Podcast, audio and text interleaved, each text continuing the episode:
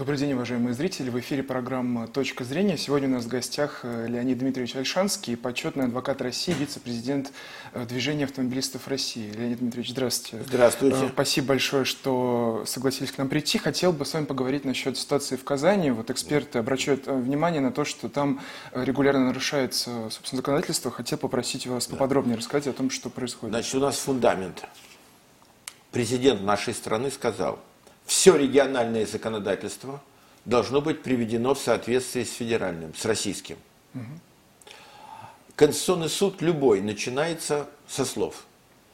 Согласно части 3 статьи 55 Конституции, кавычка открывается, любое ограничение прав граждан, то есть любое наказание, только по федеральному закону. А что же сделали в Казани? В Казани тем, кто не платит деньги на платной парковке, закрывают номера, одевают блокиратор на колеса машин и не снимают его, пока не заплатишь. Это грубое нарушение российского законодательства. Почему? Опять-таки, потому что в российском кодексе такой санкции нет. Вообще, если плотник – пристроил вам новые ступеньки к веранде. Портной пошил костюм, сапожник починил обувь и так далее. Это гражданские отношения. Если один считает, что вы ему не доплатили, он должен обратиться в суд, но не имеет права. Например, самый яркий пример. Кто-то не заплатил длительный срок за квартиру но ее же запрещается забивать гвоздями дверь или запаивать и не пускать человека в его квартиру. Почему? Таких санкций нету в федеральном кодексе. Власти Казани вышли за рамки своих полномочий. Поэтому, это, как это не, не прозвучит излишне экстремистски, есть статья 14 Гражданского кодекса «Самозащита гражданских прав». То есть можно брать пилу, пилить блокиратор, освобождать свое имущество от необоснованного специфического ареста.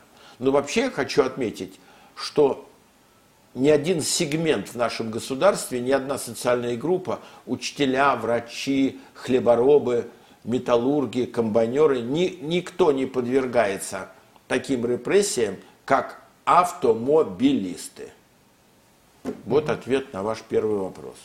А почему в таком случае, как вы считаете, центральная власть никакие санкции не предпринимает, Нет, чтобы центральная вот власть у нас любое этому? действие подлежит обжалованию в суд.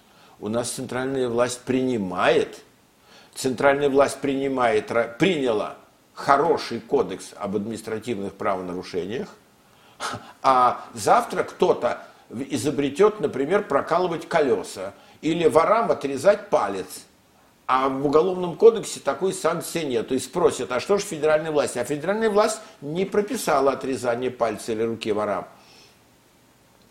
У нас федеральная власть, это у нас разделение властей на законодательную, исполнительную и судебную. Так вот, судебная власть в лице Верховного суда немного провела пленум специальный.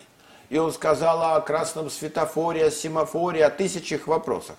И в том числе он сказал, если машина движется, тогда различные претензии могут быть к водителю. Трезвый должен быть пристегнут, номера должны читаться. Как только машина остановилась, неважно, на дачном участке, во дворе, на улице, она перестала быть категорией административного права, а стала категорией гражданского права, собственностью – и она, водитель может, то есть уже не водитель, тот, кто сидит, может целоваться, обниматься, быть пьян. Трезвый должен быть с того момента, как машина двинулась. И стоять можно без номеров. То есть не привинчивать их, свинчивать их, закрывать тряпками, у кого много денег, золотыми слитками. Стоять можно. Из этого следует ответ, что федеральная власть все прописала и детализировала решениями Верховного суда. Она все сделала для того, чтобы все было законно вообще в стране и на наших дорогах в частности. Угу. Смотрите, я просто пытаюсь понять, вот тогда вы говорите, федеральная власть прописала, да. как это да. работает. Да. Тогда в таком случае, почему тот факт, что субъекты федерации, получается, нарушают это законодательство, Субъекты федерации, начиная с 93 -го года, когда мы приняли новую конституцию, сейчас же были настолько поправки, э, она нарушает, да. Вот самый яркий пример. Вот я с Лужковым сражался. Эвакуаторы тогда были вне закона, применялись. Верховный суд их отменил. Квартиру нельзя приватизировать только в аварийном доме. А Лужков сказал, если дом стоит в списке на снос, не приватизировать. Пришлось новый э, устраивать Верховный суд. Прописка, она же регистрация, носит уведомительный характер. Купил квартиру, взял в аренду комнату – обязан явиться в паспортный стол и прописаться. А Лужков сказал, нет, разрешения местных властей. Конституционный суд сказал, нет, господа, смотрите, как было дело. Дело о прописке в Москве, Санкт-Петербурге, Московской области, минеральных водах, ну там примерно 5-7 субъектах федерации попало. Она носит уведомительный характер, разрешение чиновника не требуется. Ну, пока Конституционный суд не сказал, мы эту лужковскую прописку не могли победить. Э, ну вот в Москве яркий пример. Имеет право закрывать клочком бумажки человек свой номер, когда машина остановилась. Имеет право. А подходят мальчики в желтых, в зеленых жилетках и дотрагиваются до машины, снимают Э, вот эти картонки, можно их отпихивать? Можно, но они заранее запрограммированы на нарушение э, федерального законодательства. Можно много чего думать. Э, в некоторых субъектах федерации непосильное бремя берут деньги в коттеджных поселках за вывоз мусора, за освещение дорог и так далее. Э, это беда. Вот почему президент неоднократно говорит, привести в соответствие. И Конституционный суд постоянно заседает и, ну, что называется, дает по рукам местным князькам. И вот в заключение с, по поводу этой темы, а какие меры все-таки, на ваш взгляд, необходимо предпринять, чтобы этой разрозненности законодателей не было? Первое. Верховным или Конституционным судом признать документ за подписью местных властей недействительным. Что делается? Второе. Вот вам самый яркий пример. Неважно, как была фамилия президента нашей страны. В 2010 году Лужкова отстранили от должности в связи с утратой доверия. Сейчас поправки в Конституцию дают права губернаторам отстранять мэров и нижестоящих чиновников в связи с утратой доверия. То есть к порядку-то призывают. Угу. Вот следующую тему, которую да. с вами обсудить хотелось бы. Сейчас появляются вот такие инициативы, не очень приятные истории по поводу того, что эм, предлагается конфисковывать автомобили у правонарушителей. Хотел да. бы попросить вас подробнее да. рассказать, да. что, собственно, происходит, как Значит, э, плани... Значит происходит. У нас горячие головы планируют в КОАП нести поправки, конфисковывать автомобиль за ряд нарушений но и на эту тему ученые высказались, и Верховный суд сказал. Опять, видите, Верховный суд. Угу. Водитель – это категория административного права, а машина, дача, гараж, квартира, цех на заводе – это категории гражданского права. За грехи водителя не может отвечать ни ваше учреждение, ни Государственная Дума, ни дедушка, ни бабушка, которые могут быть собственниками машины. Собственник за грехи водителя не отвечает. И Верховный суд сказал, что не может признаваться машина в административном деле орудием совершения деяния. Поэтому будем бороться и не дадим конфисковывать машину. Тем более, смотрите, недавно приняты поправки за несколько нарушений в течение года, неважно каких. Вы имеете в виду поправки в, в Конституцию? В КОАП. В КОАП. Угу. За несколько нарушений на дороге перескакиваем в уголовный кодекс, поправки уже в уголовный кодекс и вплоть до тюрьмы. Да, деяния серьезные. Превышение скорости свыше, чем на 60, то есть 60 плюс 60, 120 летел. Э, на э, выезд на встречную полосу. Но, видите, за, за нарушение правил уже уголовная ответственность. Но опять-таки, что важно подчеркнуть? Это поправки, которые Государственная Дума приняла в Российский кодекс, не в Московский, не в Казанский – а в российский. Их подписал президент, но решение о том, в тюрьму, не в тюрьму, штраф, не штраф, принуд работы, будет принимать не начальник ГАИ, и не начальник охотинспекции, и не начальник рыбнадзора, а только судья, что очень важно. Угу. Вот так.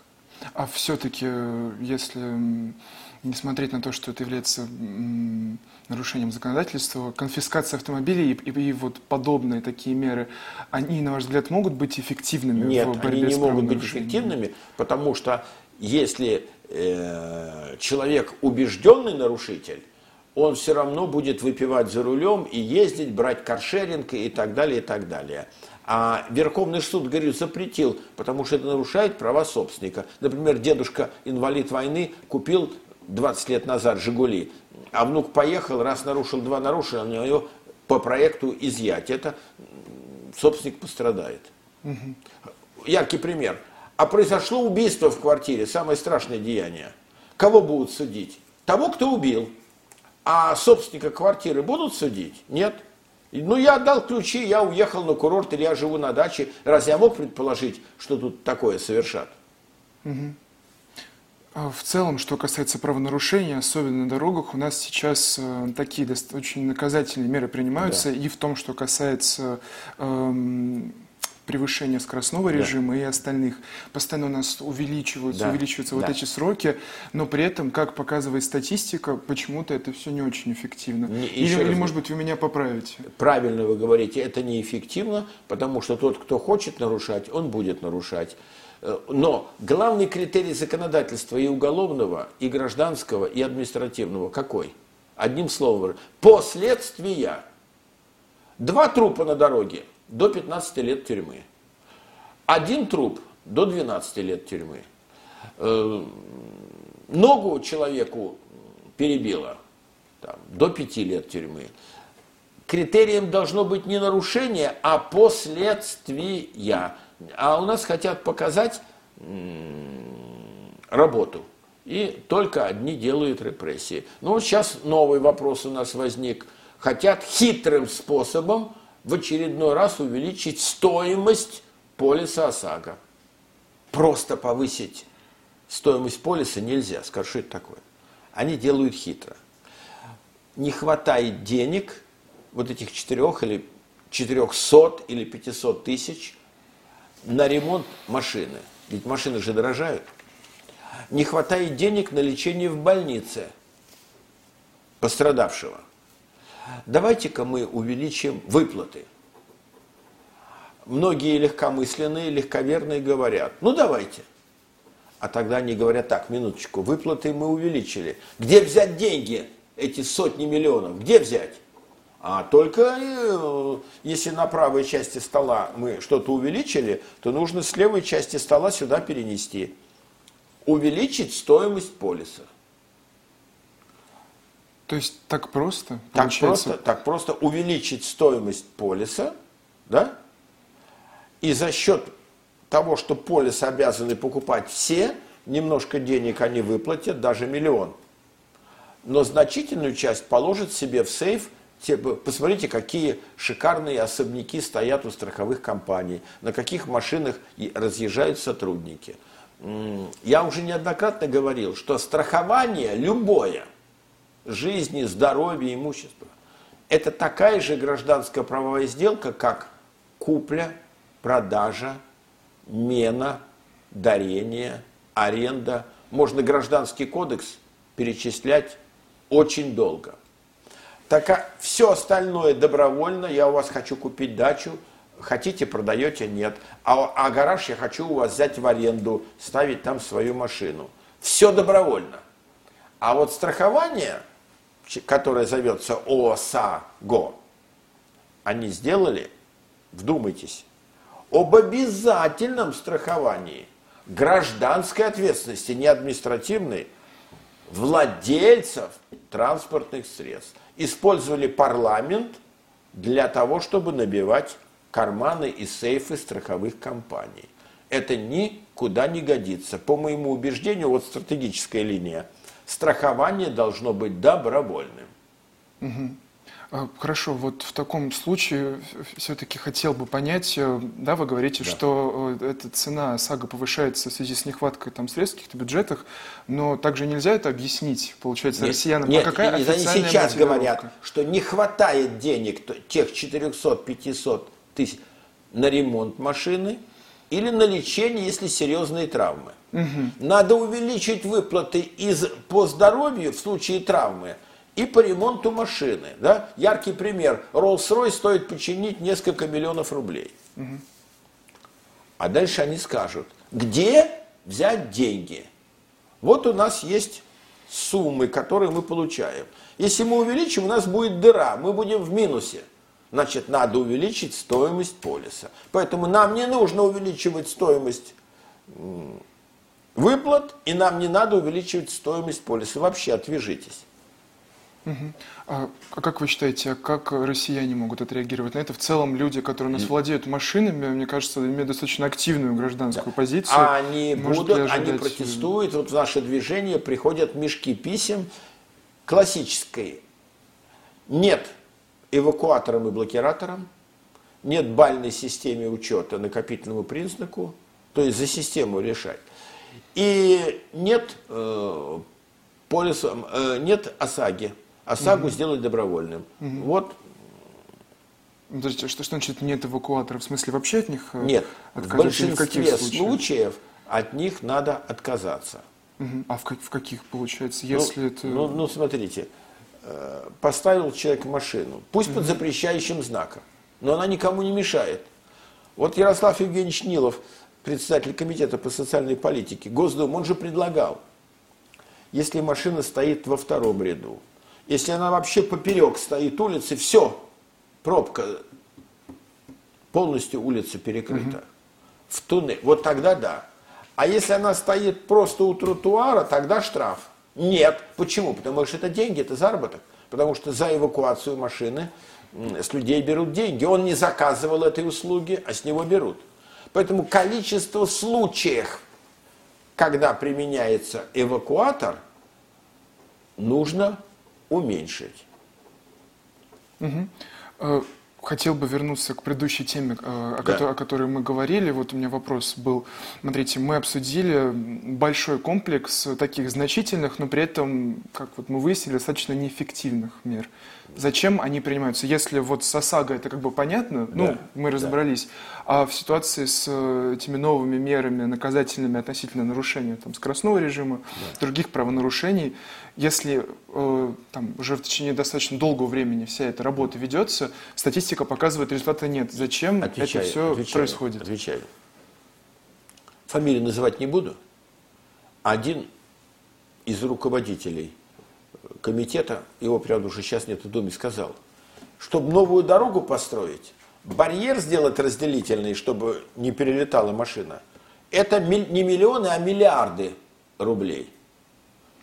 А увеличить штраф или отнять права, или посадить в тюрьму за нарушение правил, это один росчерк пера угу. законопроект. Это быстро, и можно отрапортовать. Мы приняли меры для борьбы в деле безопасности дорожного движения. Быстро отрапортовать можно. Вот почему это делается. Угу. И что касается нарушения скоростного режима, потому что у нас э, чаще всего, получается, изменения законодательные э, происходят, А как, какое, какая мера, на ваш взгляд, была бы наиболее эффективной? Вот какая том... сегодня мера есть в кодексе? У нас же и сегодня есть лишение права управления, если вы превысили больше, чем на 60 километров допустимую скорость. Например, на набережной Москвы-реки 40. Ну правильно, 40, потому что тебя э, при большей скорости выкинет в Москва-реку, в реку. Ты утонешь вместе с пассажирами. Угу. Значит, 40 плюс 60 – 100. Лишение. Угу. Так они говорят, нет. Вот два раза в году ты такое совершил, а на третий раз уголовное дело. Угу. Ну, куда ж годится? То есть все-таки дело в том, что нужно законодательство поменять, или в том, что исполнительные власти как-то не соблюдают нет, букву нет, нет, закона? Нет, нет, нет. Законодательство излишне репрессивное. Да. Как угу. только оно принято Госдумой и подписано президентом, угу. оно уже законное. Угу. Но репрессии плодить нельзя. Угу. А следующий вопрос, что в 10 раз больше, в 100 раз больше репрессий заложено в проекте нового административного двухтомного кодекса России. Угу. Вот. Там и конфискация машин, и некоторые действия без суда. Э, у нас никакой передачи с вами не хватит, чтобы... Кстати, комитет по законодательству под председательством Павла Владимировича Крашенинникова уже неоднократно писал отрицательные отзывы. Э, дальше у нас есть совет при президенте России по кодификации и совершенствованию законодательства.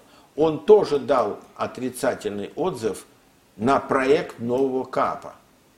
Нет, они завидным упорством пробивают репрессии. Угу. А кто тогда в данном случае является бенефициаром этого? Ну, мы не можем называть фамилии в недрах Министерства юстиции. Министерство да. юстиции. Теперь как? Кодекс – это десятки глав. Угу. Стало быть, репрессии за нарушение правил строительства пишет стройнадзор. Э, репрессии за нарушение правил охоты пишет охотинспекция. А репрессии за деяния на дорогах пишет наши горячо любимые ГАИ, по-простому говоря, ГАИ. Да? Естественно, из ГАИ она поступает в МВД, из МВД в правительство, из правительства в Госдуму. Поэтому нам нужно вот этот кодекс новый, пока он в проекте, говоря таким детским языком, забодать mm-hmm. и не дать ему стать реальностью. Mm-hmm. А в таком случае какая вероятность того, что этот, э, эта новая версия КАПа будет э, все-таки притворена в жизнь? Потому что вот вы говорите, в правительстве Минюст, он в этом заинтересован, но в то же время Госдума пишет отрицательные отзывы. Да. У кого значит, в, этом, в этом случае больше силы и насколько... Больше, значит, э, сейчас в Госдуме есть два очень серьезных комитета – по законодательству под председательством Павла Владимировича mm-hmm. Крашенинникова и по социальной политике под председательством Ярослава Евгеньевича Нилова. Они очень серьезно подходят, коллеги к ним прислушиваются. Вот. Причем они из разных фракций. Крашенинников – это «Единая Россия», mm-hmm. Нилов – это ЛДПР. Э, поэтому я думаю, что со скоростью звука он, да, он не проскочит. А сколько лет этот новый кодекс штурмует, уже скоро будет 10 лет. Туда, сюда, туда, сюда. И мы с вами, э, пресса, нас же смотрят миллионы, э, мы тоже вносим с вами свой позитивный вклад. Угу. Угу. Да, и в заключение хотел да. бы у вас спросить. Да. Вы сказали, что существующее законодательство, оно достаточно репрессивное, но при этом его хотят репрессировать еще больше. Еще раз. Э, законодательство было нормальное, необоснованно, по моему мнению, в последнее время внесли разные репрессии, но уже покривились, уже кое-как ладно нельзя допустить принятия нового административного угу. кодекса, потому что там репрессии в сто раз больше. Вот. Поэтому нужно шлифовать вот этот. Еще я хочу отметить. У нас два магистральных кодекса в каждом государстве какие? Уголовный и гражданский. Уголовный убил, украл, гражданский купил, продал. Так вот, эти два кодекса магистральных были приняты 1995 году, а административный в 2000 году. Они раньше были приняты. В них вносятся поправки, но никто не заикается о том, чтобы у нас был новый уголовный кодекс или новый гражданский.